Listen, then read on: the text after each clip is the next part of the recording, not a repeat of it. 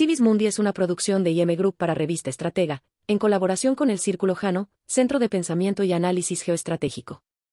Este podcast se da gracias a la alianza estratégica con Cresex, la Cámara Costarricense de Comercio Exterior y representantes de casas extranjeras.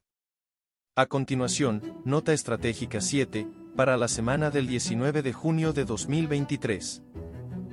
Se pronostican subidas de los tipos de interés en Estados Unidos. Este miércoles, el presidente de la Reserva Federal de Estados Unidos, Fed, Jerome Powell, expresó ante los legisladores del Capitolio que es posible que, si la economía continúa en su dirección actual, los tipos de interés tengan que subir para contener las presiones sobre los precios, pese a la pausa de la semana pasada. Powell participó de una audiencia de tres horas ante el Comité de Servicios Financieros de la Cámara de Representantes, donde defendió la reciente pausa de los tipos de interés y señaló el hecho de que la mayoría de los responsables políticos ven probables dos subidas más de tipos de interés para finales de año, las cuales están contempladas en el resumen de proyecciones económicas que publicó la Fed como una estimación de lo que ocurrirá si la economía se comporta como se espera. Powell considera que los tipos de interés están cerca de su destino final y por eso los movimientos deben ser más cuidadosos. Lo explicó con una metáfora, estamos moderando el ritmo de forma parecida a como lo harías si estuvieras conduciendo a 75 millas por hora en una autopista, luego a 50 millas por hora en una autovía local. Y luego, a medida que te acercas a tu destino, mientras intentas encontrar ese destino, reduces aún más la velocidad. Al principio del proceso, la velocidad era muy importante. Ahora no es muy importante, dijo el máximo responsable de la política monetaria en Estados Unidos. Acercamiento entre Estados Unidos y China. El secretario de Estado estadounidense, Anthony Blinken, visitó China para reunirse con los representantes de la política exterior china y con el presidente Xi Jinping.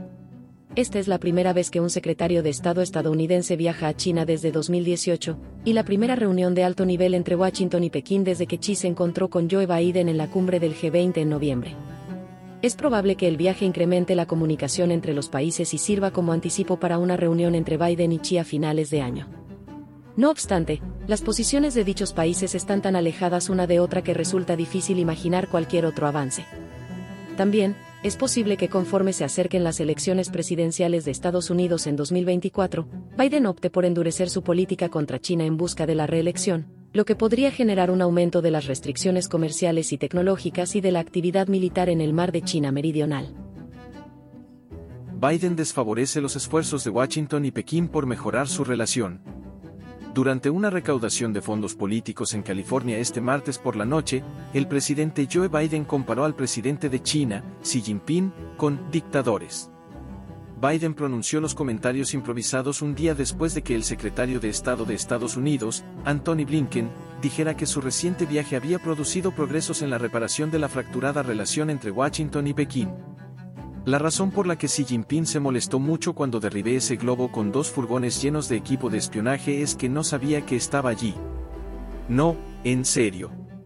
Eso es lo que es una gran vergüenza para los dictadores, cuando no sabían lo que pasó, dijo Biden refiriéndose al globo espía chino que Estados Unidos derribó a principios de este año.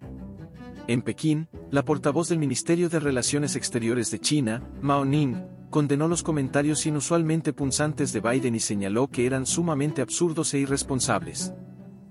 Gracias por escuchar Civis Mundi. Comparte y síguenos en nuestras redes. Esto fue una producción de IM Group para Revista Estratega en colaboración del Círculo Jano de Pensamiento y Análisis Geoestratégico.